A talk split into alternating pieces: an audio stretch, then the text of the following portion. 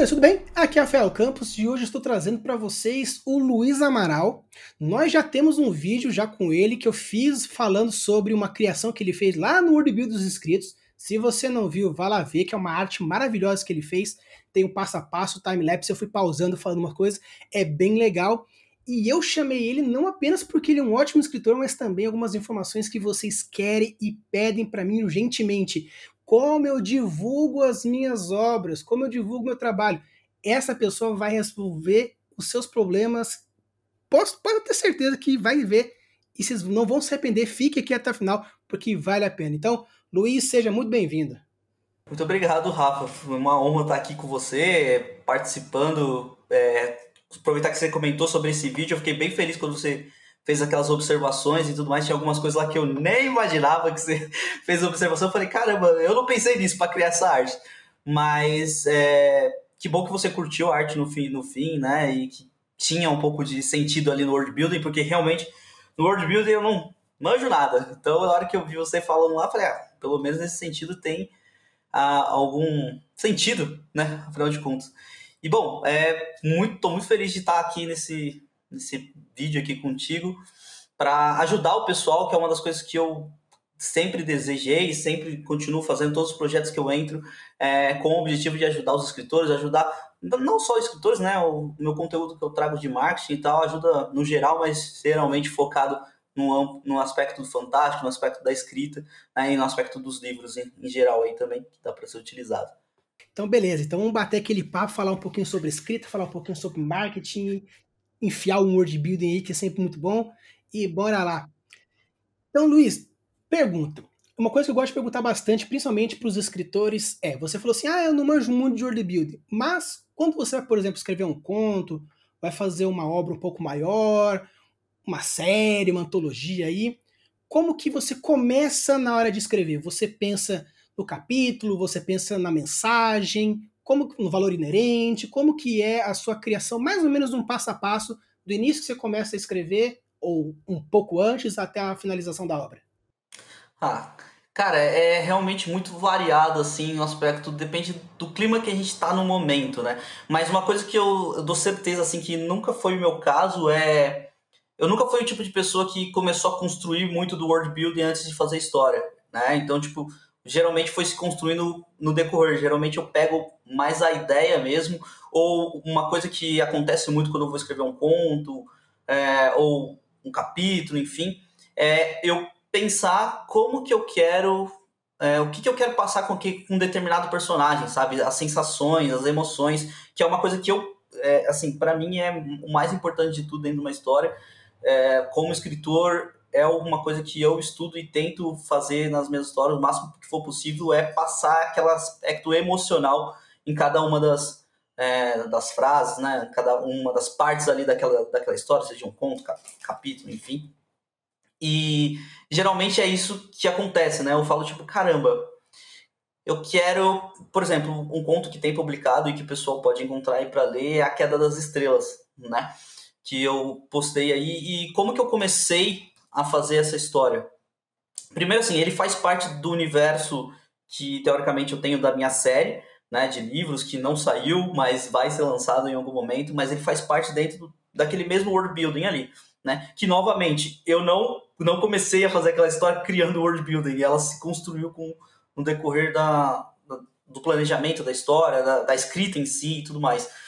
E enfim, aí, mas quando eu fui fazer esse conto, a intenção não foi necessariamente mostrar o world building do meu universo, até porque é, quando você lê, o Rafa leu já, é, você não, não pega muitos sinais disso. O que você pega mais ali é a mensagem que eu queria passar em relação ao que a gente estava vivendo naquele momento, o que a gente está vivendo ainda que não acabou, né? Essa situação terrível que o, o mundo inteiro está passando. E só que eu queria mostrar na perspectiva de uma enfermeira, né? Então, tipo, porque minha mãe, ela vem da área de saúde, ela era técnica de enfermagem, hoje é instrumentadora cirúrgica e tal. Então, eu cresci vendo ela se conectar muito emocionalmente com os pacientes que ela cuidava e tudo mais. E quando toda essa situação aconteceu né, no, no mundo, eu fiquei pensando justamente nesse ponto, porque essas pessoas estavam encarando ali de frente e tudo mais. Então foi essa, essa, esse desejo, essa mensagem, essa perspectiva emocional sobre a situação em si que me movimentou a fazer esse, esse conto em específico. Né? E geralmente é isso que acontece. É claro que eu tenho meus, assim como todo escritor, eu tenho aqueles meus momentos de tipo, caramba, seria incrível se eu fizesse um personagem com tal poder. E aí eu vou e crio uma história só para colocar aquele poder, porque é muito legal e eu queria ver como que isso ia se encaixar e tudo mais. É... E tem uma outra coisa que eu faço, eu acho que é importante mencionar também, que eu fazia mais, eu preciso voltar a fazer mais disso, é desafios criativos. Tá? É, porque isso me ajudava justamente a quebrar o tal, o temido bloqueio criativo, que eu não conseguia sair do lugar, não conseguia escrever uma história nova, não conseguia fazer nada. E aí eu, no início, quando começou, era para os meus, leitores lá do Wattpad, quando eu postava no Wattpad ainda, e aí eu pedia para eles, tipo, jogarem palavras para mim e eu tinha que fazer um conto com aquelas palavras. Então é assim que começava meu processo criativo. Eu, eu tinha palavras que às vezes se conectavam, às vezes não se conectavam, eles também davam tipo um tema, então às vezes eu tinha que escrever um romance, às vezes eu tinha que escrever um horror, enfim, né, uma ficção científica e tal. E aí era quando eu começava a exercitar e muitas, muitas histórias surgiram desse jeito. Inclusive a história que eu estou escrevendo hoje surgiu assim, de um desafio desse jeito e hoje eu estou lapidando ela dessa forma.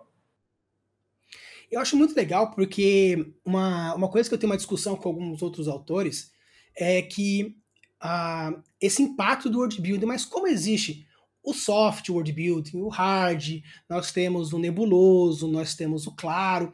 Então, assim, existem, da mesma forma que mil maneiras diferentes de se escrever, mil maneiras de construir. E um ponto que eu acho muito legal, principalmente no, no seu estilo de mostrar o world building, é um. Até tem um episódio que eu falei um pouco sobre a questão de os aromas do world building, é que dificilmente a galera usa os cinco sentidos para mostrar os pontos de vista dos personagens naquela situação. E eu gosto bastante do, do, das suas descrições de, de ambiente, que você deixa claro as percepções sensoriais e emocionais dos personagens, e com isso a pessoa monta o worldbuilding a partir da exigência ou da emergência que está acontecendo. Podendo ser uma emergência gigantesca, como um caos de um, um pai correndo para resgatar uma criança dentro do quarto pegando fogo, ou uma emergência mais branda, como ah, eu cortei o dedo e eu preciso correr achar um band-aid para cortar, né, para tampar o ferimento. E, e é legal porque percepção emocional dentro dos gatilhos de descrição é algo maravilhoso, porque você ancora o personagem, ancora o leitor dentro daquela ambientação específica, seja ele qual for, e é uma coisa que dificilmente a gente encontra bem feito. E é um, é um ponto que eu vou até deixar aqui no link da descrição para vocês irem lá ver esse conto que o Luiz comentou, porque é, o Luiz me desafiou em ler e chorar, só que eu ainda não chorei nas, nas histórias dele, porque por enquanto ele não matou nenhum animal. Quando ele fizer isso, aí fatalmente existe uma chance aí gigantesca de de eu ter um, um suor masculino ocular. Né? suor masculino. Mas é. É. mas é. Mas é nessa pegada mesmo. E, e assim, cara, quando a gente fala de. Principalmente na, na construção de mundo, tem pessoas que realmente tem, seguem essa premissa do eu vou construir uma história e vou criar um ambiente que me ajude a contar essa história. E tem pessoas que preferem construir um mundo e que história conseguiria mostrar melhor esse mundo? Para mim, as duas maneiras estão corretas. Existe prós e contras em qualquer uma desse, desse segmento, né, como qualquer outro segmento, mas é, é uma questão de perfil. Tanto que eu começo sempre pensando onde eu quero que passe. Tanto que os meus dois contos que já foram publicados e que teve uma certa notoriedade, um eu falei, quero que passe num necrotério. Beleza, construí uma história em cima. Quero que passe num laboratório futurista do ano 2500 e lá vai quebrada. Aí eu contei uma história assim. Então, depende muito. Eu acho que essa questão de bloqueio criativo, se você conseguir romper, aí é suave. O importante é, é seguindo. Sim, é exa exatamente é, essa é a é a grande perspectiva. Realmente, cada um, é, cada pessoa, ela se movimenta de uma determinada forma, né? Você, o seu, todo mundo é muito diferente, né? Então, enquanto eu, como já falei, eu não ligo tanto para a construção do world building, por isso que isso não me motiva tanto. É, eu, eu tenho muitas pessoas que se motivam assim. Você é um, um caso, né? Óbvio que você se movimenta muito pelo world building, né? Então, e isso acaba criando ideia, criando conceitos e, e, e, criando a história dentro da sua cabeça, e, e, isso é incrível, a capacidade que cada um tem de fazer, e como você disse, cada um tem que ter o seu cuidado também, né? Independente da forma como você vai criando. É, por exemplo, né, quem, quem gosta muito do world building, e tem muitos escritores que começam nessa, na, na jornada da escrita através do world building, né? Eles é, não antes de escrever qualquer coisa, eles estão no world building ali. E um dos cuidados que eu dou para que eu falo que essas pessoas têm que ter é justamente em deixar a coisa tão complexa que depois você não consegue contar a história, né? É, ou então, né? É, tipo, você até consegue contar história, só que quando você vai contar história, você tenta colocar tudo do seu universo ali dentro e, gente, não, não cabe tudo. Assim, às vezes você precisa contar mais histórias para contar mais do seu universo é, é uma coisa que eu digo que é importante sobre isso é tudo dentro do livro ele precisa estar tá se conectando para contar a história.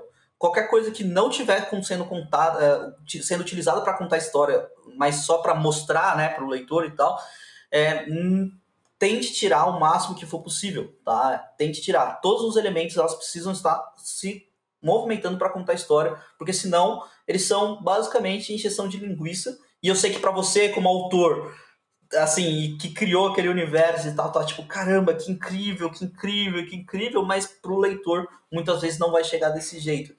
É, e o mesmo vale para aqueles que não produzem nada de world building, né? O que começaram só na, na questão emocional e tal. É, é importante dizer que existe uma coisa na escrita chamada ambientação. E se você não faz a ambientação do, do, das suas histórias, o, ao tempo todo o seu leitor vai sentir como se, na mente dele é como se ele estivesse numa, numa sala branca, né? Que precisa, que falta coisa. Então, é, a ambientação é um elemento extremamente importante que precisa ser feito. Né? Então, tipo assim, não adianta você escrever uma história sem nada de world building. Você precisa construir o world building, você precisa construir um ambiente, você precisa construir personagens, criaturas, para que você consiga passar isso durante as histórias. Então, assim, o meio termo eu diria que é o ideal, assim. Então, se você é mais para um lado, mais para o outro, sempre vai estudando e vai melhorando para tentar chegar ali no meio termo para realmente agradar o leitor da melhor forma possível, né? Que é o objetivo final quando você escreve uma história. Exato. O importante é você achar a necessidade e a importância de tudo aquilo que você cria. Uma história maravilhosa com world building fraco e um personagem fraco é uma. Eu nem sei como isso até poderia ser possível. A gente sempre fala qual é o tripé de uma boa obra? Uma boa história com um ótimo personagem bem ambientalizado. Feito esses três, você fechou a tua história. E uma coisa que o Luiz falou aqui, que nos últimos vídeos tem reforçado bastante, é que qual que é a melhor história? A melhor história é aquela que te agrada e agrada aquele que está lendo, caso seja um leitor, ou um jogador, caso você esteja produzindo uma campanha de RPG. Por isso que eu falo, entender o público às vezes se torna até muito mais essencial do que quando você for começar. Por quê? Eu entendi meu público, entendi. A partir daqui, você cria o que você quiser porque você já entendeu o seu público. Então, Luiz, agora a pergunta fatídica. Como que eu faço para entender o meu público-alvo? Ou melhor, até mesmo definir Cara, a primeira coisa que eu queria falar sobre público-alvo, assim, só pra né, trazer aqui colocar o, os ouvintes aí na, dentro do, desse aspecto do marketing, né, dentro dessa ferramenta do marketing, é o seguinte: é muito importante, realmente, como o Rafa bem falou, que você entenda teu público. Tá? E eu tô batendo nessa tecla de novo porque muitos escritores, eu não tenho tanto contato com é, jogadores de RPG e tudo mais, por a criação de campanha, mas eu acredito que a situação seja a mesma, tá? Principalmente para aqueles criadores de, é, que estão querendo fazer um RPG para vender, né? Escalar não só para construir o universo para os seus colegas, seus amigos, é, principalmente aqueles que querem né, monetizar com aquilo, vender isso. Muitos dos escritores e muitas pessoas menosprezam o fato de entender o público-alvo. Quando a gente fala entender o público-alvo, é muito mais amplo do que simplesmente falar, ah, é, meu público é, eles gostam de RPG, ah, meu público gosta de livro de fantasia. Então, não é assim que, que, que acontece, sabe? Tipo, é, você precisa realmente se aprofundar em cada detalhe que for possível entender sobre aquela, sobre aquela pessoa, né?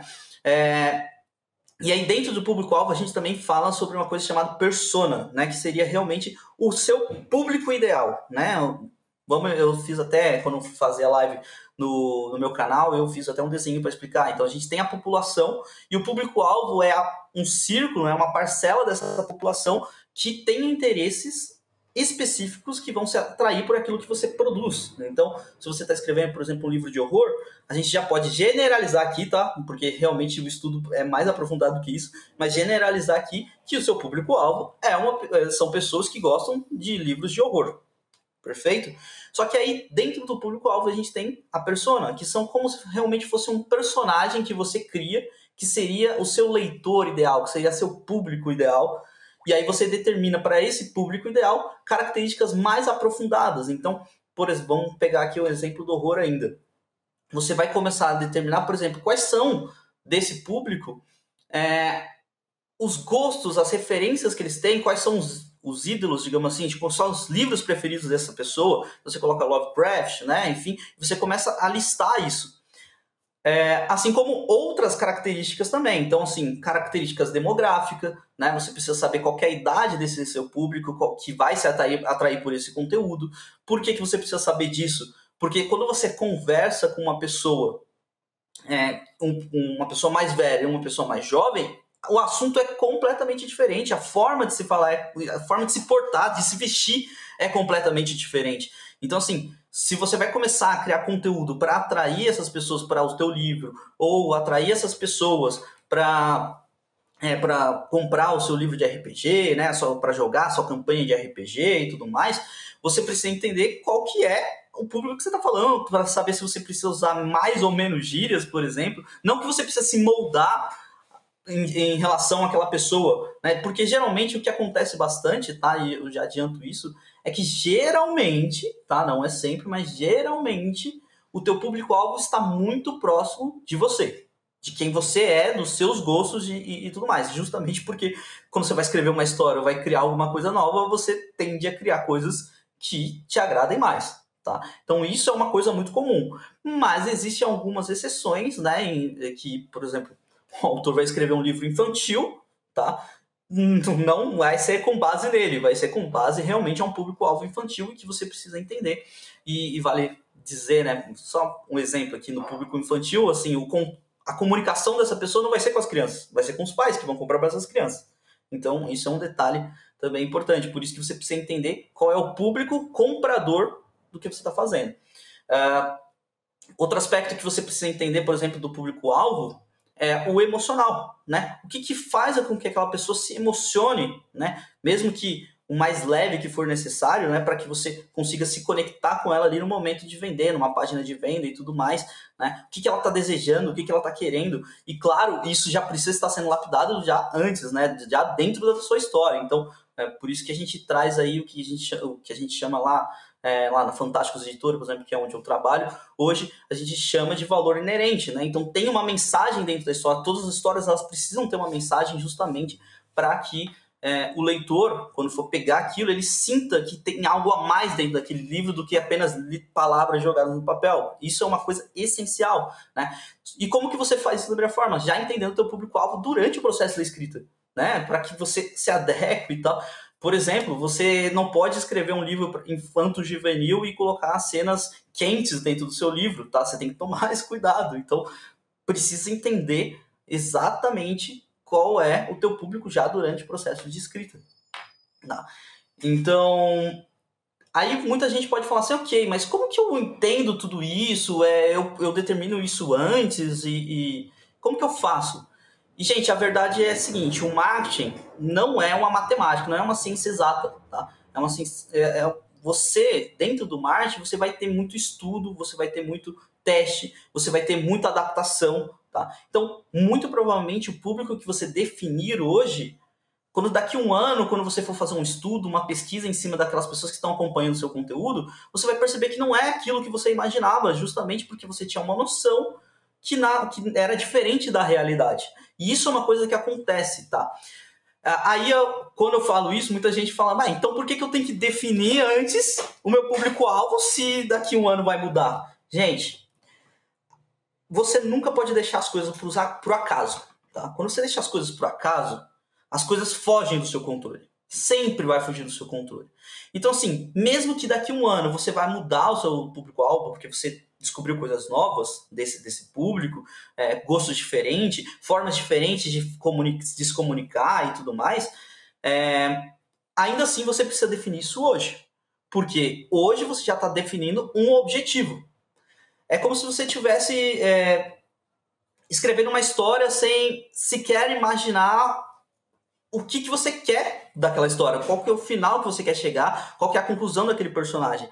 Dá para fazer? Claro que dá para fazer. Você pode começar a escrever uma história sem imaginar o final. Pode fazer. Só que as chances de você se perder no caminho, as chances de você olhar em alguma hora e falar, caramba, eu não sei o que eu tô fazendo, é muito maior. É a mesma situação com o público-alvo. Você determina ele antes, justamente para que você tenha um direcionamento já logo de início para o que, que eu vou fazer. Beleza, eu conheci meu público, eu entendi quem ele é, eu conheci minha persona, e eu vou começar a escrever a história, eu criar o world building, eu vou criar os personagens já pensando nesse direcionamento, e aí você também vai pensar, óbvio, sua campanha de marketing, a sua campanha de vendas, para chegar à conclusão de vender seu livro, vender sua campanha e tudo mais.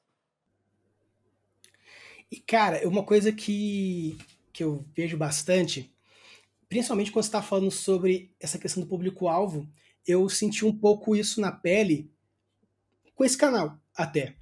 Tanto que no começo, quando eu tava lá com os meus 100, 200, que logo logo chega nos mil, mas quando eu tava lá pelos meus 100, 200, eu arrisquei colocar uma review de jogo um episódio que tinha uma coisa relacionada mais a anime, a série, mais cultura pop, não tanto focado em world building técnico propriamente dito. Cara, flopou de uma tal forma que eu desanimei pra caramba. Aí eu falei assim, vou tentar de novo. E postei recentemente um outro também a, associado a anime recentemente. E em 48 horas eu tive cinco vezes mais do que o outro que já está há quatro meses postado, quatro, cinco meses postado. Por quê? Porque o público foi aumentando, as pessoas foram chegando, umas entraram, outras saíram.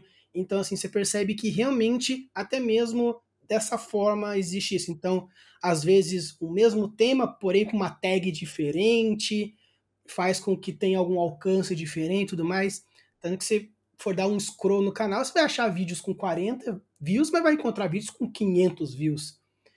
E eu fiz a mesma coisa, o mesmo tipo de conteúdo, mas às vezes é aquela palavrinha-chave que pescou mais a pessoa A, B, C e D. Então, realmente, identificar o público é é muito importante no, no seu projeto. Obviamente, você, como criador de conteúdo, mestre, escritor, word builder, ou né, ghostwriter, ou qualquer outra coisa que você for pretender fazer criativamente, desenhista, quadrinista, mangaka, não importa qual a sua criação, mas a sua criação, se não for só para você, você quer pôr para um público, se você não souber qual é o público que você quer, você vai estar tá tirando para todos os lados, no final vai sair aquela história ruim, meio merda, que, tipo, quero agradar todo mundo e no final não agrada ninguém. É uma coisa que eu sempre falo, se você não sabe com quem que você tá falando, você não tá falando com ninguém. Tá falando para as paredes. Então você precisa saber com quem que você tá falando. E tem uma, uma outra coisa que é interessante mencionar, até com esse exemplo que você trouxe, Rafa, que é o seguinte, quando você entende qual é o teu público-alvo, você começa a educar o público, assim como as ferramentas né, que você usa no YouTube, por exemplo, você começa a educar para eles o que, que é que você quer atrair. Quais são os tipos de pessoas que você quer trazer é, para sua comunidade e tudo mais. Isso é uma coisa que acontece muito, principalmente, é, e, e isso, essa experiência que você falou agora é, do, do, canal do YouTube e tudo mais, é uma experiência muito comum de, de quem está começando e tudo mais. Quando você entende qual é o teu público, né? Você começa a educar essas ferramentas e atrair as pessoas certas no momento certo, né? E essa experiência que você teve de fazer, de ter essa questão de ter muitas pessoas que não gostaram daquele tipo de conteúdo que você trouxe, mas hoje está totalmente diferente, acontece com muita gente, né? Justamente porque é, no momento inicial, quando você cria uma, um perfil em qualquer plataforma, uma página em qualquer plataforma, o que você tem é uma atração meio que generalizada, né? Porque a ferramenta em si e o público em si não sabe quem você é, então ele começa a atrair as pessoas e tal. E o filtro começa a acontecer quando você entende qual é o teu público. Justamente porque quando você entende qual é o teu público, qual é o público que você quer atrair e tudo mais, você começa a educar essas pessoas a fazer aquilo. Por exemplo, não adianta né, você ter uma enorme quantidade de pessoas dentro do seu perfil ou no seu canal do YouTube se você não tiver uma retenção desse público, se não tiver uma interação desse público. Isso é um elemento importante, né? E uma coisa que acontece bastante nos Instagrams da vida, por exemplo, é que muita, pessoa, muito, muita gente atrai milhares de, de gente, só que se for vender um produto para essas pessoas, não vende nada. Por que, que isso acontece? Porque o público que ela atraiu antes, justamente por não entender qual é o público-alvo dela, não é público de compra. É público de só ver ali o conteúdo e tal. E não é isso que você quer. Para se você vai vender, se você é um escritor e você quer vender o seu livro, é muito importante saber logo de início qual é o teu público, porque o, público que você vai atrair são é, aquelas pessoas que vão comprar o teu livro. Tá? tem que ser as pessoas que vão comprar o teu livro, não só aquelas pessoas que não vão comprar, que não lê. Não adianta você atrair público de pessoas que não lê, só porque gostam das suas postagens e tudo mais. Isso é assim, é número morto. Né? É, a real é essa. Se você atrai público que não vai comprar de você, é número morto. É claro que às vezes você atrai o público que faz parte daqueles que têm a tendência a comprar de você, mas não vão comprar naquele momento. Cada um tem o seu momento. Então, talvez a pessoa não compre agora, mas vai comprar daqui a alguns meses, enfim. É bom, por isso que você tem que estar sempre presente, criando conteúdo e tal, né? Que, como eu disse, público, determinar o público-alvo é só uma das etapas do marketing. Tem muita coisa além disso, tá? Mas é um elemento extremamente importante para que você faça esse processo de educação, de atrair as pessoas certas, para que quando você for vender a sua, a sua história e do seu livro, você realmente consiga fazer isso. Né? Um, um, grande ponto que eu vejo bastante, principalmente nessa questão do público-alvo e um pouco para a prática, é que quando você entende essa questão, que nem por exemplo, uma coisa que é bem claro é a galera de fantasia, quem lê fantasia lê ficção científica? Com certeza. Eu aqui, por exemplo, vejo os dois. Eu tanto pego Tolkien quanto pego Asimov. Eu pego os dois. Eu gosto de Interestelar e eu gosto de Senhor dos Anéis. Então, eu posso, por exemplo, focar num público que seja a interseção desses dois. Porém, se você pretende atingir os dois públicos de formas diferentes, já muda a percepção daqueles que querem atingir a interseção dos dois grupos. Então, às vezes, até mesmo você. Ah, eu identifiquei. Só que uma coisa que até que o Luiz comentou: saber nichar é algo de suma importância, porque até mesmo quem curte, por exemplo, Senhor dos Anéis, que é, vamos dizer assim, bem mais fantasioso do que Percy Jackson, que passa em Nova York, ou os Avengers, que apesar de ter aliens e todos caçamba, passa basicamente nos Estados Unidos ou outros países que se assemelham ao, ao original, você tem que entender essas questões. E uma coisa importante nesse ponto é você fazer a, a boa escolha de palavras. O Luiz até comentou aqui. Você falar com, por exemplo, eu tenho, eu tenho um sobrinho de 5 anos que adora o Batman. Eu, com 32, adoro o Batman. Meu pai, que está beirando os 60, gosta do Batman. Você acha mesmo que a forma como eu vou conversar com meu pai sobre o novo filme de Batman e com meu sobrinho sobre o novo filme do Batman é totalmente diferente, mesmo sendo o raio do Batman? Então é, é, é tanto assim que então quando você for construir as suas coisas, por exemplo, eu vou construir o meu mundo fantástico, beleza? Eu vou escrever para Dungeon Dragons, que é fantasia medieval fantástica. Show! É um RPG, todo mundo conhece, vai sair um filme novo e papapá. Só que o cara que que joga o Vampira Máscara, que é algo mais soturno, nas sombras, numa cidade mais realista, num sistema mais realista, se você solta uma bola de fogo, um dragão surgindo no meio de Manhattan, ele vai falar assim: jovem, não é assim que a banda toca, né? Então, até mesmo como o Luiz comentou, o público de RPG existe os seus subnichos. Você quer tratar do RPG no geral? Um pouco disso, um pouco do... abordando todos os conteúdos? Show! Só que se você quer abordar a galera, por exemplo, do D&D, fantástico, medieval, tá? talvez você não agrade os storytellers, o Terra Devastada e outros sistemas. Por quê? Que depende muito disso. Então é, é, é realmente importante vocês entenderem essa questão da escolha do, do público-alvo. Uhum. Importante, importante dizer que definir o público-alvo não significa que você não vai conseguir vender em algum momento para outros grupos, tá? Uma pessoa que foge. To... Às vezes acontece, você vender para uma pessoa que foge totalmente daquilo que você achava que é o teu público-alvo, mas não significa que ele é, agora é seu público-alvo. Não, significa que foi uma exceção, muito provavelmente. A não ser que, claro, a maioria das pessoas que comprem essa sua obra for diferente do que você imaginava, aí realmente você vai ter que fazer um reestudo do público-alvo sabe? É, mas assim, você pode atrair outras pessoas, com certeza. É, definir o público-alvo é você, como produtor de conteúdo, como vendedor, como para vender o teu, teu, livro, é entender, ter um objetivo e, e esse objetivo é claro, como eu já falei, é, com o passar do tempo você pode conhecer mais o seu público e ele não é uma coisa fixa, ele vai se adaptando, ele vai melhorando e a, óbvio, a intenção é sempre essa. Uma pergunta que já chegaram para mim no, no particular que eu fiquei também com bastante dúvida, porque é algo que é bem difícil de responder. Conversei com algumas pessoas que trabalham como autônomo e essa questão de, de mercado, mas perguntaram assim para mim: é possível você, por exemplo, criar uma necessidade? Por exemplo, tem um, uma galera que eles querem construir world buildings para mestres para que os mestres não precisam pensar tanto no cenário e sim na mecânica, na história, onde você entrega isso pronto. Só que eu não sei se eu consigo achar ou se existe esse público específico que eu gostaria de atuar. Então, seria possível eu criar essa necessidade ou eu meio que eu tenho que buscar o local correto que tem essa necessidade? Cara, essa é uma pergunta realmente interessante. Por que, que, ela, é, por que, que ela é interessante e provavelmente você teve dificuldade de, res, de responder? Porque ela é uma questão que ela foge bastante do da questão puramente vender para o público final, que é o leitor. Né? Uh, ela, ela se aproxima muito mais naquele aspecto de vender um curso, né? de vender realmente um, um, uma capacitação para a pessoa. E aí a gente muda um pouco a perspectiva, a forma de, de visualizar o campo.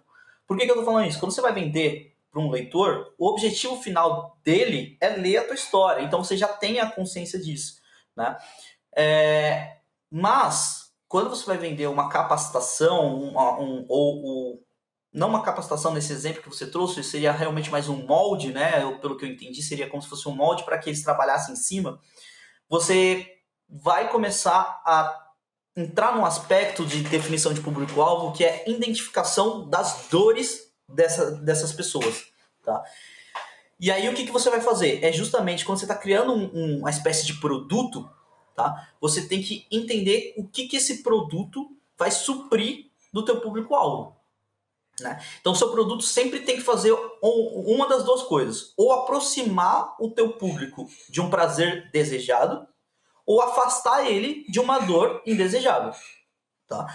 Então, assim, Vamos pegar esse exemplo aí do, dos moldes, né? Enfim, o que, que a gente começa a definir a partir desse ponto? É entender que o público que vai comprar aquilo precisa né, de um facilitador na hora de construir as suas histórias e tudo mais. Então, você precisa entender que qual que é, qual que é o prazer que você vai criar para essa pessoa ou a dor que você vai tirar dele. Por exemplo, a dor que você vai tirar daquela pessoa é a complicação de ela perder horas e horas para construir a base de uma coisa que ela pode já pegar pronta e só lapidar. Agora, qual é o prazer que você vai trazer para essa pessoa? Né, no aspecto do que, ela deseja e tudo mais.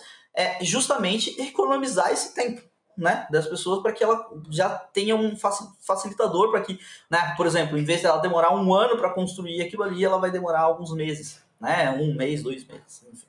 Então, você visualiza isso, tá? E aí a gente começa a entrar numa outra, numa outra etapa, né? Depois disso, isso ainda está dentro do aspecto de entender qual é o teu público, tá? Entender qual é o teu público. Então, uma das etapas é entender qual que é o prazer, qual que é a dor que está ali dentro do emocional e tudo mais. Tá? Aí a outra coisa que faz parte da pergunta que você falou é se existe a forma de educar esse público. E aí a gente entra num outro aspecto do marketing, algo que a gente chama de níveis de consciência. Tá? É, o que, que são os níveis de consciência? Quando a gente vai vender um produto, a gente tem clareza total de que existem pessoas dentro do teu público-alvo que estão em fases diferentes de, da, da comunicação que você precisa ter dessa pessoa. Existem aquelas pessoas que já estão prontas para comprar, elas já sabem que teu produto existe, já sabem que, que, tu, que ela quer o teu produto, ela só está esperando você mandar o link para ela comprar. Tá? E essa, óbvio, são as pessoas mais fáceis de, de vender. Só que não é a maioria das pessoas que estão nesse nível. Nesse nível. Abaixo dela tem aquelas pessoas que tem consciência do seu produto, ele sabe qual é o teu produto, sabe qual é o teu livro, sabe qual é esse seu molde, né? Eu tô chamando de molde, se teria um nome melhor, mais adequado para isso, mas bom, se tiver, você pode falar. Então, esse molde, ela sabe que existe isso, só que ela ainda não entendeu que ela precisa daquilo. Tá? E aí, por quê? Por que, que ela não entendeu? Porque ela não entendeu, o, nesse exemplo que a gente está trazendo aqui, ela não entendeu o que esse produto vai suprir de necessidade dela. Tá? E é isso que você precisa fazer. Então, a sua comunicação, a sua, o seu anúncio, o seu vídeo de venda, sua página de venda, ela tem que se estruturar para justamente mostrar para essa pessoa por que, que ela precisa daquele produto. Né? Você precisa deixar claro para ela por que, ela precisa daquele produto. Tá?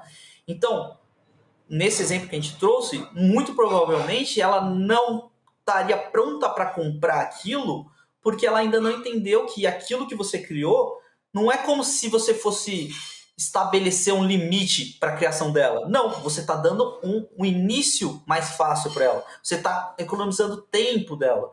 Né? Então você, aí cada produto é precisa se, se analisar e ver o que, que você consegue oferecer e tudo mais.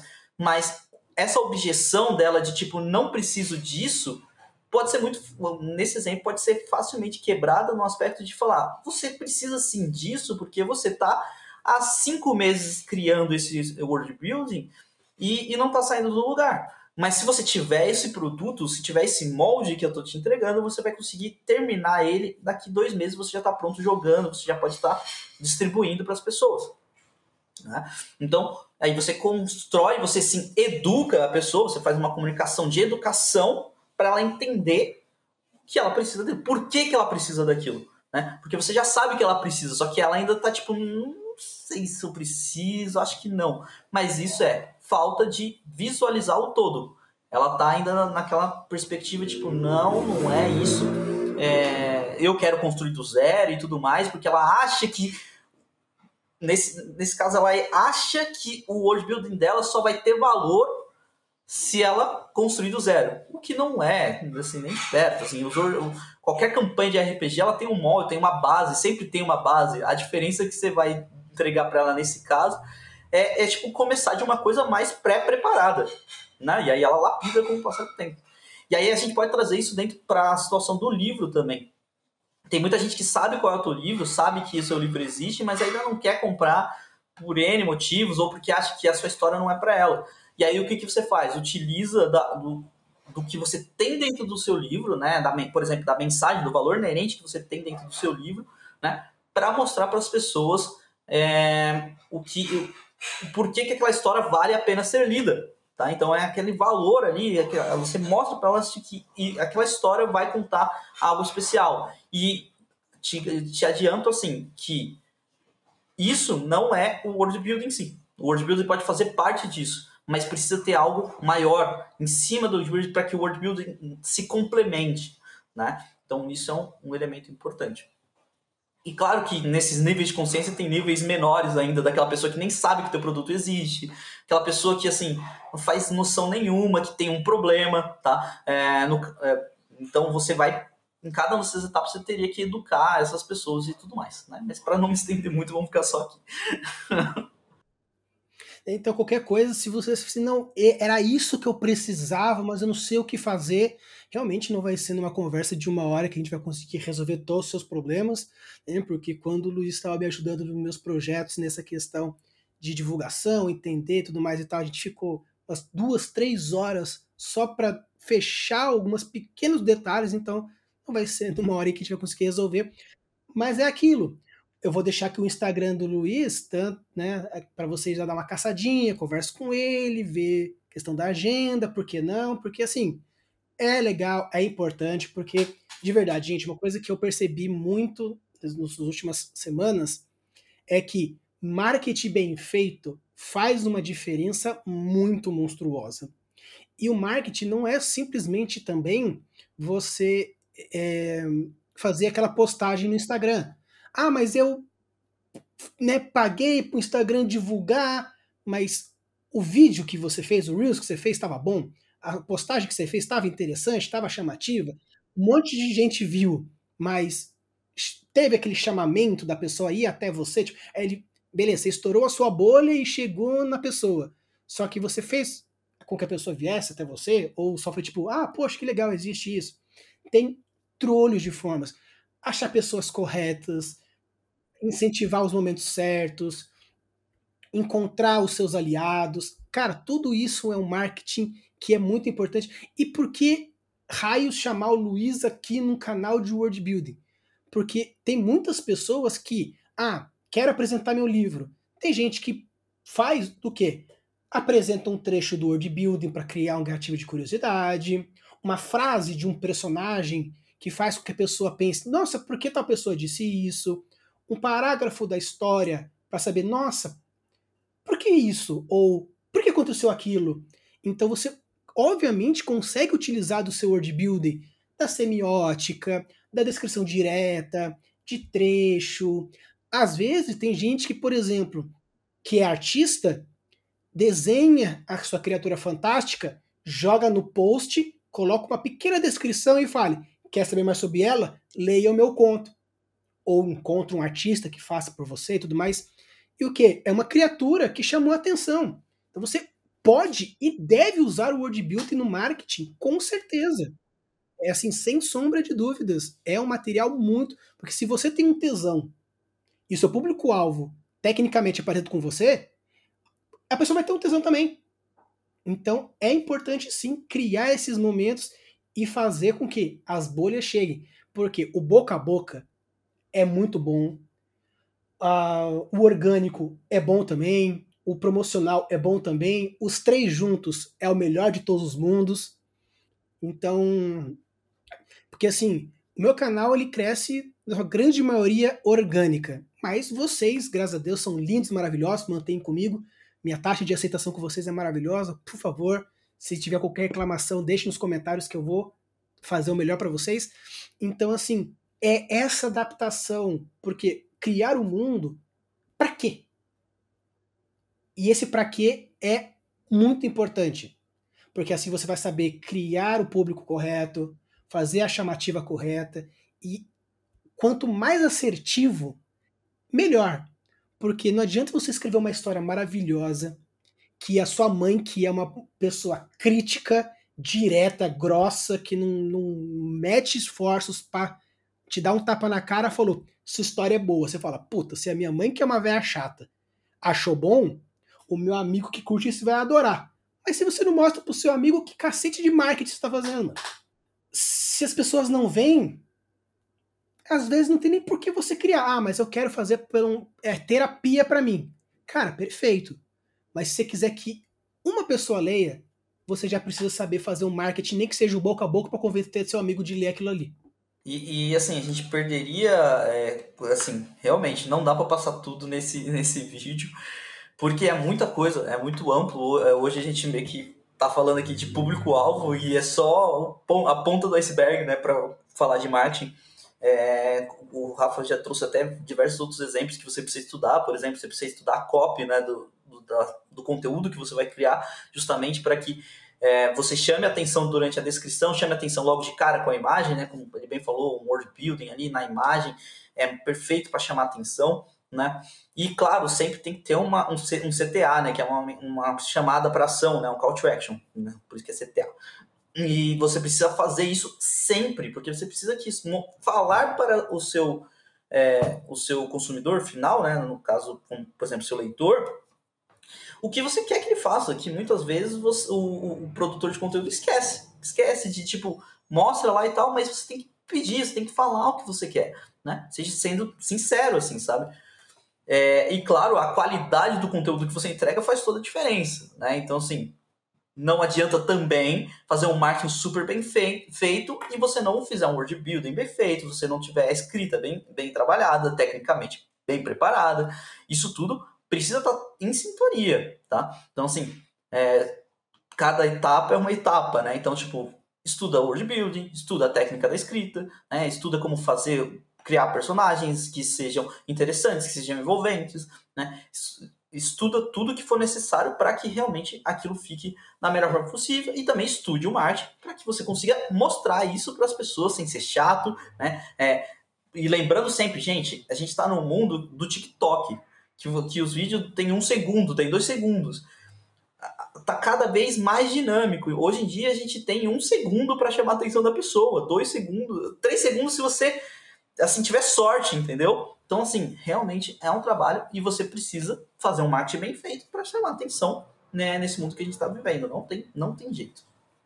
E a primeira etapa é conhecer o teu público. Se você não conhecer o teu público, não adianta mais nada. E uma coisa bem legal, que até se fosse assim, tá, beleza, eu entendi, eu né, já sei que eu não manjo nada de, de marketing, eu vou chamar o Luiz para me ajudar, ou vou procurar no YouTube e algumas coisas para eu aprender mais, por exemplo, o canal dele, que ajuda bastante, tem bastante dicas legais, o Instagram, né? Mas assim, vocês sabiam que vocês podem utilizar a técnica de marketing também na criação do word building? Porque se a sua ideia é chamar o seu público, você utilizar das palavras corretas para chamar a atenção de algum local, seja positivo ou negativo. Por exemplo, se você vira assim para o seu jogador e fala assim: olha, é, tem uma caverna e no fundo tem uma chama que tremula. Se você, se você quer que a pessoa vá até a chama por algum motivo, simplesmente falar que tem uma chama lá no fundo, você vai encontrar quem? As pessoas que são ou velha guarda, que sabe que você quis chamar a atenção da pessoa, então você vai até lá, só que aquele meio desapercebido, que estava olhando no celular, ou é um pouco mais lerdo, vai ficar olhando para sua cara falando, e aí? Então, esse, esse mindset de chamar atenção, saber como falar, a forma de descrever, também é importante na hora da construção do mundo em si porque o seu mundo tem que ser cativo. Não adianta você fazer um negócio, um mundo apático. Às vezes a apatia pode ser um marketing. Pô, eu fiz um mundo inteiro 100% apático. Mano, isso chamou muito a minha atenção. Quero ver como que seria um mundo totalmente cinza, sem qualquer tipo de chamamento. É uma forma de chamamento. Por é um quê? Desafio, Porque você atingiu assim, mas... É interessante. É difícil pra caramba fazer um, um mundo de tela branca proposital é muito difícil. Se, se o seu mundo tá tela branca, tem alguma coisa errada. Existe até um vídeo que eu falo aqui, né? O mal da sala branca, mas existe forma de fazer a sala branca perfeitamente. Só que é um pouco mais difícil. Então, faça mais colorido, chama atenção, né? Alce o seu leitor, use os gatilhos corretos, e Luiz, uma coisa que a gente, né, eu já trouxe para a galera também um pouquinho sobre o básico dos gatilhos mentais, bem por cima, pretendo ainda futuramente trazer um pouco mais a fundo. Mas você acha que técnica literária, como por exemplo gatilhos mentais, também dá para usar no, no marketing? Com certeza, com certeza. Uma coisa que eu adianto é se vocês pesquisarem gatilhos mentais hoje, vocês só vão encontrar, tipo, pesquisa no Google, vocês só vão encontrar voltado ao marketing, porque é uma ferramenta que veio do marketing, né? Veio das estratégias de venda e tudo mais.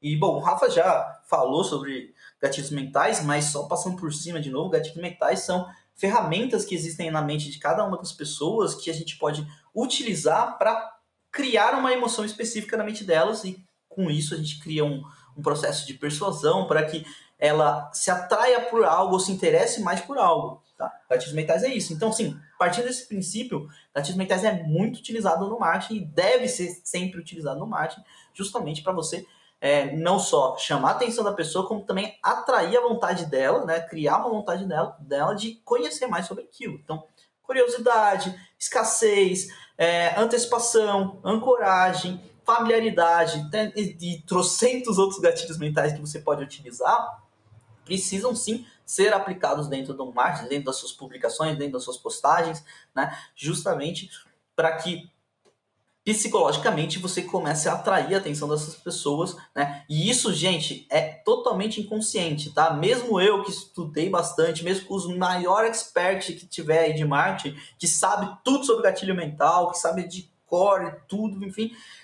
ainda assim vai funcionar com essas pessoas, porque isso é inconsciente. Gatilho mental não é um processo consciente. Gatilho mental é justamente que você estabelecer alguns gatilhos na pessoa e aí emocionalmente ela vai fazer a reação dela, ela vai reagir emocionalmente porque não, não tem como fugir disso. Isso é, é instintivo, tá? Então é, bom, como o Rafa já falou, deve ser utilizado no marketing, assim como também dentro do seu texto, assim como também dentro do seu word building. Né? Você pode utilizar isso dentro de suas campanhas de RPG, você pode usar gatilho mental para. Cara, uma campanha de RPG com gatilho mental bem aplicado deve ser uma experiência surreal assim, para pro, os participantes, assim, porque é, deve, ele, emocionalmente deve ficar uma coisa louca ali assim, na cabeça. Tipo, é, tentar fugir um pouco da racionalidade que tem muito né, ali do né, de entender estrategicamente o ambiente e tal, mas quando você começa a criar mais é, gatilhos mentais ali, deve vir aquela carga emocional, aquela, aquela coisa instintiva, como eu falei, que deve ser realmente incrível. E o marketing para a divulgação da sua história precisa sim estar tá presente ali. É, uma coisa que. É, uma coisa assim, vamos pegar um exemplo de curiosidade, um gatilho mental da curiosidade você pode facilmente criar diversas publicações, diversos anúncios só com base na curiosidade. Mas o que você precisa fazer também é misturar os gatilhos mentais, é utilizar eles em conjunto, porque quanto mais você utilizar, mais emocionalmente ligado àquele conteúdo que você está fazendo, o seu leitor, o seu consumidor vai estar. Tá, tá? Então, assim, é uma, é uma onda, assim. É, realmente você, quanto mais você metralhar ele de gatilho mental, mas não gatilho mental assim, isso é um cuidado que precisa ter. Não, não é para você jogar assim como se não tivesse conexão nenhuma. Você só tá jogando ali porque você sabe que tem que colocar gatilho Não, você tem que usar os gatilhos mentais conectando um com o outro, em sintonia, para que quando a pessoa estiver lendo, vendo aquele vídeo, lendo aquela história, ela se sinta tipo, flutuando entre, entre emocional aqui, emocional ali, ela vai se puxando de um lado para o outro, e aí uma hora ela tá triste, outra hora ela tá feliz, uma hora ela tá ansiosa, e, e é, é essa sensação que você precisa ter, sem ter aquela questão de tipo meio que bloqueio, sabe? Tipo, a pessoa vai ficar batendo assim nas informações e, tipo, até entra no límbico, né? Até entra no, na mente dela aquele gatilho, mas ela sente que, tipo, nossa, mas esse, essa informação foi jogada muito na minha cara, assim, não tá. Sabe? Parece que. Tipo, parece que realmente foi jogada, escrachada aqui, e não é isso que a pessoa. E ela sente. É, conscientemente ela pensa isso inconscientemente o gatilho mental está funcionando ainda, mas conscientemente ela vai pensar isso e não é isso que a gente quer, tá? Então, é, tentar fazer ali os gatilhos mentais de uma forma bem, bem leve, é, de em sintonia e sendo sempre sincero, tá? Eu sou assim, tem muita gente quando você for estudar marketing aí vai falar assim que usar gatilhos mentais e, e tem muita gente que mente, tá? E eu sou daquele que assim, não nunca minta. O seu público sabe que você mente nunca minta, tá? Isso é muito importante. Então, qualquer gatilho que você fizer, qualquer é, campanha de marketing que você fizer, seja sempre sincero, tá? Sempre sincero. Nunca fale que o seu livro, por exemplo, tem uma coisa que não tem, só para atrair atenção. Não. Seja sincero consigo mesmo, seja sincero com o teu livro, porque do contrário, o seu público vai perceber que você está mentindo para eles e aí você vai fazer, cometer um erro absurdo, porque você pode até vender para essa pessoa, mas se ela descobrir que você mentiu para ela, você não vai fidelizar esse leitor, você nunca mais vai vender nada para essa pessoa porque ela não vai querer. E não é isso que você quer. É, marketing negativo, vocês podem ver hoje em dia, destrói numa, numa velocidade que para reconstruir depois, cara, honestidade, comece certo. Ah, mas eu não tenho um puta diferencial. Mano, vai aos pouquinhos, vai crescendo, vai fazendo, vai transicionando, que com certeza que quando você fideliza, é, não é que assim, ah, vou fidelizar para ser o meu comprador, ser o meu sugar daddy. Não é esse ponto que a gente está falando. E quando a gente fala de educar a pessoa, também não estamos falando de colocar um, né, um, né, uma coisa de segurar o cavalo, prender ele, deixar reto, só. Não, eu sou a verdade absoluta. Não, a gente está falando sobre te conhecer melhor, entender como você funciona. É uma troca. O escritor, o criador, precisa da reciprocidade da pessoa que está consumindo o produto. Leitor, jogador, você mestre. É uma bosta quando você joga com jogadores que estão nem aí. E você, jogador, é uma bosta quando você joga com um mestre que está pouco se fudendo para você. Mesma coisa, você ler um livro que parece que não te respeita, mal escrito, mal feito, plot uma merda, infodump, Deus Ex Machina, é um desrespeito pro leitor. Então, essa troca, pô, o cara comprou, respeite ele com uma obra interessante. Mesma coisa. Então, assim, essa questão de respeito é algo, é, é algo assim, primordial, então faça isso. Seja respeitoso com você, com você mesmo e com o seu público. A gente falou um pouco de gatilho mental, aí eu queria saber, Quais são os gatilhos que você gosta de usar? Cite uns dois aí que você acha que você fala assim, pô, eu gosto de usar esses porque esses são a minha cara ou porque você tem mais facilidade de usar. Um, cite uns dois aí.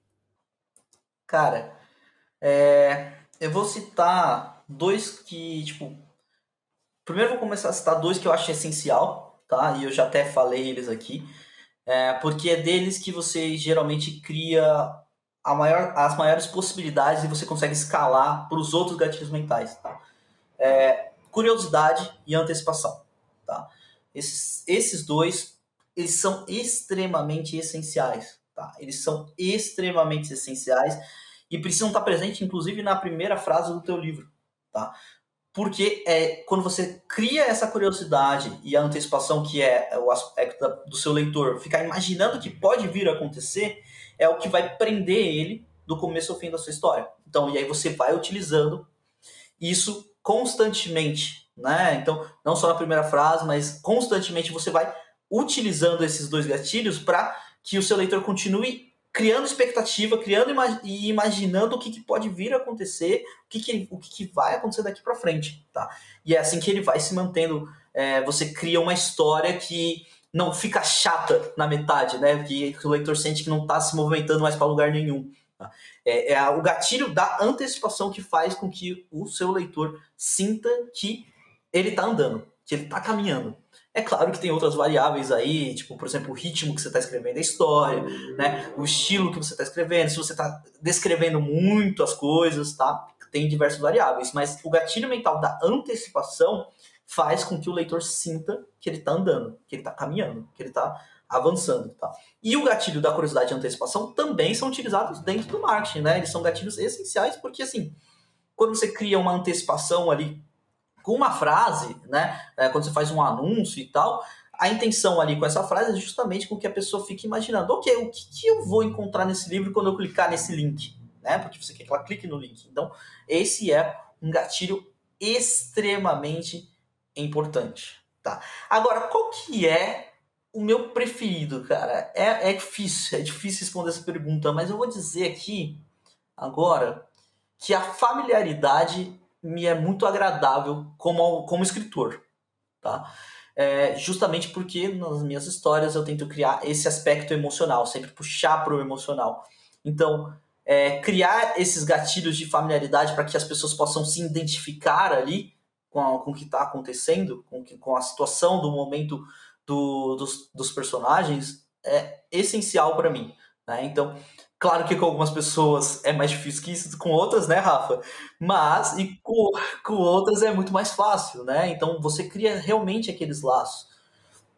É, por exemplo, uma história que tenha é, um pai e uma filha você cria uma, um laço de familiaridade, um gatilho mental de familiaridade com um público que tenha, é, assim, que tenha um relacionamento mínimo que seja entre pai e filho, né? Mesmo que ele pode ter um filho, né? Ou ele pode ser só o filho, né? Mas ele lembra daquele contato que tem com o pai dele. E aí esse gatilho da familiaridade geralmente faz com que, no caso dessa história, por exemplo, eu quero criar essa, essa sensação de vínculo com o personagem, e aí é o gatilho de familiaridade com eh, dentro das descrições e tal, que vai fazer com que o meu leitor se sinta tipo, caramba, nossa, é, sabe, tipo, sente aquele relacionamento acontecendo, né? Então, eu acho que agora, o que eu poderia responder seria isso, assim. E só dizendo outra coisa, assim, tem um outro gatilho que é extremamente importante, tá? Que é autoridade. Gatilho da autoridade. Nunca escreva, nunca fale sobre uma coisa que você não domina, tá? Você precisa saber do que, que você está falando. Então, gente, cuidado, tem muita gente que vai quer escrever histórias e tal, é, e, e colocar muitos elementos, né? Tipo, que não fazem ideia de como que funciona. Se você quiser colocar essas coisas, pesquise muito e tenha autoridade sobre aquele assunto antes de colocar na sua história. Se você não tiver, é melhor pular. É melhor tipo deixar uma descrição vaga para que quem tiver o conhecimento daquilo complete, né? E quem não tiver o conhecimento daquilo simplesmente passe, mas não passe tipo sentindo que está faltando. Não, só tipo, OK, deixou em aberto ali aquela situação. Mas nunca se aprofunde em uma coisa que você não tem certeza do que você está fazendo, porque se você fizer isso, você vai ter certeza que vai ter leitor, que vai ter participante do RPG que vai perceber que você não faz ideia do que está sendo feito ali. Tá? Então é isso. Eu acho que esses foram, eu acho que esses são os gatilhos que eu gosto mais de falar assim. Sim, e é legal porque existem diversos gatilhos, né? Que nem a gente até comentou que existe lá os primor, né? Os trinca primordial, né? Antecipação, curiosidade e e tudo mais. E eu também particularmente adoro o gatilho da autoridade. Basicamente é o que eu mais gosto de fazer, tanto que quem já leu fala assim, putz, que coisa, porque realmente para vocês terem uma ideia, o nível de autoridade que eu gosto de trazer Nesse conto que eu comentei do necrotério que eu fiz da autópsia, eu comprei dois livros. Um, o Manual Básico de um Legista, e o outro, Contos para se ler numa cova. Para eu ambientalizar o máximo possível esse tipo de ambiente. Então, assim, é, tem gente não precisa chegar a esse nível. Pô, comprar dois livros para escrever um conto de tipo 6, 7, 10 páginas. Não precisa nesse nível. Mas é exatamente isso ter o entendimento faz com que você crie coisas muito mais robustas e verossímeis, tanto que o gatilho da similaridade entra ao quanto você aproximar o leitor de maneira mais lógica. O Luiz gosta de usar o da familiaridade, que atrai o leitor mais emocional, tem gente que atrai mais da maneira lógica. Eu sou muito mais pego em gatilhos da similaridade do que em gatilhos da familiaridade. Tem vezes que me pegam, por exemplo, eu já li um conto que a pessoa era tão parecida comigo que eu falei assim, velho, que bizarro. É, eu, tive que parar de ler no meio porque eu comecei a me enxergar na história. Eu falei, calma aí, jovem, não é bem assim. Então, realmente utilizar de gatilhos mistos é muito legal, é muito interessante. Né? A gente, como eu falei para vocês, a gente ficou aqui todo esse vídeo e a gente falou do público e abordou alguns microganchos de todo esse mundo que a gente pode que a gente pode trazer. Então, assim, é, Luiz, espero que vocês tenham gostado, foi muito legal. Espero que você possa voltar aqui mais vezes para a gente trabalhar outros quesitos diferentes, falar um pouco de gatilhos, falar um pouco de semiótica e com outros pontos que a gente possa trabalhar nesse intermédio marketing escrita, porque um do mal do brasileiro é não saber vender, muitos brasileiros não sabem fazer isso. Eu entro nesse ponto, tenho muita dificuldade às vezes de divulgar alguns projetos, então com certeza o seu conhecimento vai ser muito útil para essa galera, porque aqui a gente traz word building, mas para dentro e para fora, porque tem que usar todos esses, esses, pontos. Cara, eu que agradeço por abrir esse espaço para falar desse conteúdo. É, eu realmente gosto demais do de marketing, tá? É, eu não me considero nenhum especialista na área, Tá? É, assim, eu acho que para você ser especialista na área, você tem que estar muito mais avançado do que eu tô hoje. Especialista em qualquer coisa, sabe? Então, eu não me considero nada assim. Eu só sou um escritor que sempre gostou muito de entender a mente humana, né? Estudar a mente humana e entender como as coisas entram na, na mente humana. E, e aí acabou, acabei chegando no marketing, estudei muito e gosto muito desse conteúdo, gosto muito desse assunto. E, e aí, quando eu comecei realmente a me relacionar mais com escritores, eu percebi. Na verdade, já tinha uma noção nisso, mas eu tive uma percepção ainda mais clara de quão complicado é ainda no mundo literário hoje para fazer o processo de divulgação. O Brasil ainda é muito fraco em relação à literatura e não é, já tem uma frase que eu ouvi recentemente de uma pessoa que eu vou levar para sempre. É, eu comentei para ele assim, ah, eu não gosto dessas pessoas que ficam falando que a literatura no Brasil já morreu e tal. E aí ele me falou uma coisa que é o seguinte: a literatura do Brasil não morreu, ela não nasceu ainda. Então, gente, isso eu levei para mim assim muito forte, porque realmente para mim é super poderoso isso que falou, que ele falou, porque o que eu sinto é isso. Eu sinto que a literatura no Brasil ainda está começando e ela precisa ter mais empenho, mais motivação, mais força, mais é, dedicação de todas as partes que forem possíveis para que ela realmente nasça. Né? E uma das coisas que falta muito é realmente essa noção de marketing dos escritores e falta muito dentro dessa relação de marketing até mesmo dentro das editoras, tá? É, é isso, isso é fato. Então, é, principalmente as editoras que trazem os livros lá de fora, né? Lá nos Estados Unidos, eles, já, eles, eles trazem já o livro esperando vender, sabe? Você lembra que eu falei da consciência, da consciência, né? Então, nível de consciência. Eles só vendem para o pessoal que está no topo aqui, que já quer comprar e eles não criam o marketing, o processo de marketing para as pessoas que ainda não conhecem a história, né? É por isso que eles já compram, eles já geralmente vendem mais, né? Investem mais dinheiro nos livros que já deram certo lá fora. Tá? Só que tem muitos, muita coisa boa aqui no Brasil, tem muito escritor bom aqui no Brasil, tem muitas histórias incríveis surgindo todos os dias e que precisam ser valorizadas aqui e precisam conseguir se divulgar e alcançar os seus leitores. Então, é, eu, eu sempre estudei o marketing e tal, e quando eu tive contato mais com autores, foi um objetivo para mim ajudar o máximo que eu pudesse todos os escritores a alcançarem esse objetivo, a, a entenderem o público, vender os seus livros e, assim, o máximo que for possível, viver da literatura, né? Então, assim, que é um processo que hoje ainda é um processo demorado, complicado, mas é possível. Né? Lembrando que eu não estou falando de vender só um livro, é realmente escrever mais livros e vender seus livros. Você precisa vender mais de um livro, né? É, isso é uma coisa natural. Mas, porque, enfim, qualquer empresa precisa de mais de um produto para conseguir se sustentar, não tem, não tem jeito, tá? E você, como escritor, precisa sempre estar tá se produzindo. Mas é, eu criei, eu comecei a criar esses conteúdos para escritores que confesso, não estou produzindo mais lá no, no YouTube, no Instagram, já faz um tempinho, né? Devido a diversas situações. Quem sabe esses projetos não retornem em breve, né? Principalmente agora que eu de fato estou trabalhando com escritores, né? Eu, recentemente comecei a trabalhar aí na Fantásticos Editora, essa que é uma empresa que eu amo fazer parte porque realmente sempre acreditei no, no, no projeto, acreditei no, nos ideais em relação a, a trazer essa profissionalização para a escrita, porque é uma coisa que faltava muito aqui no Brasil. Né? Então, hoje eu estou participando da equipe. Se você entrar lá no Instagram, sou eu que crio os conteúdos. Eu estou participando dos projetos para dentro do curso, né, da, do, da capacitação que tem a, a, editora. E realmente é incrível estar tá agora efetivamente o tempo todo conectado a esse mundo da literatura e para mim está sendo uma experiência incrível e vou continuar me dedicando a todo instante para ajudar.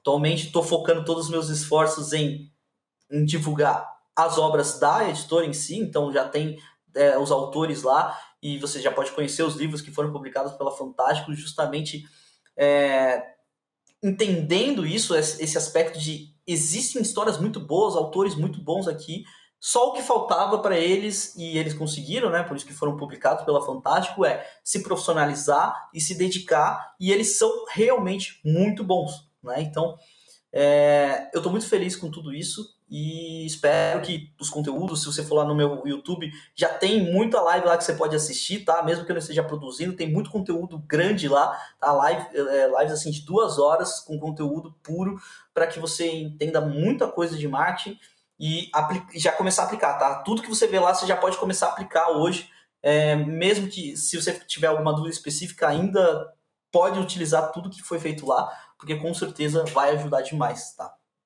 Então, é isso, é, é isso que eu queria falar, eu queria falar essa parte de, de não me considerar nenhum especialista e tal, é só realmente, eu sou uma pessoa que eu quero, tipo, ajudar o máximo que for possível os escritores. Então, assim, com o conteúdo que eu tiver, com, com a capacidade que eu tenho, porque eu trabalho como designer e tal, eu vou fazer o máximo que for possível nesse sentido. Então, Rafa, é isso. eu tava me despedindo e estendi aqui, né? Porque eu, eu, pensei que ia durar mais tempo, Rafa. Que isso? Tava me preparando para ah, conversar mas aqui. É que assim, é que o que acontece? Se chama gatilho da escassez. Se eu fizer é. um podcast de três horas, eu não vou ter mais motivo para chamar você. Eu preciso que a galera volte aqui mais vezes para ter mais conteúdo. Com certeza, tá Cara, tá certíssimo. Tá certinho, então, é aquilo. Aprendeu bem, aprendeu coisa. bem. Aprendi, eita, aprendi alguma coisa, isso que importa. Então, Luiz, muito obrigado. Espero que você realmente volte. A gente, eu curti pra caramba. O seu episódio foi incrível. A galera tava pedindo já há um tempo formas para deixar o, o, o, conteúdo delas mais palatável para a galera chegar na galera. E com certeza suas dicas já ajudaram. A gente vai trazer mais vezes para trazer mais conteúdo específico e ir pegando aqui e ali. E, obviamente, se vocês tiverem algumas dúvidas mais específicas, vão deixando aqui nos comentários, me manda também via Instagram, porque daí qualquer coisa, num próximo momento, eu já tenho já com as perguntas certinho, já bate esse papo com o Luiz, dia a gente faz uma live, já tira umas dúvidas com vocês mais no bate-pronto, e o mais importante é ajudar vocês na construção de mundos, apresentação do mundo e, obviamente, fazer com que as pessoas também vejam seus mundos. Usem a bolsa das suas criações e deixem seus mundos cada vez mais incríveis. Valeu!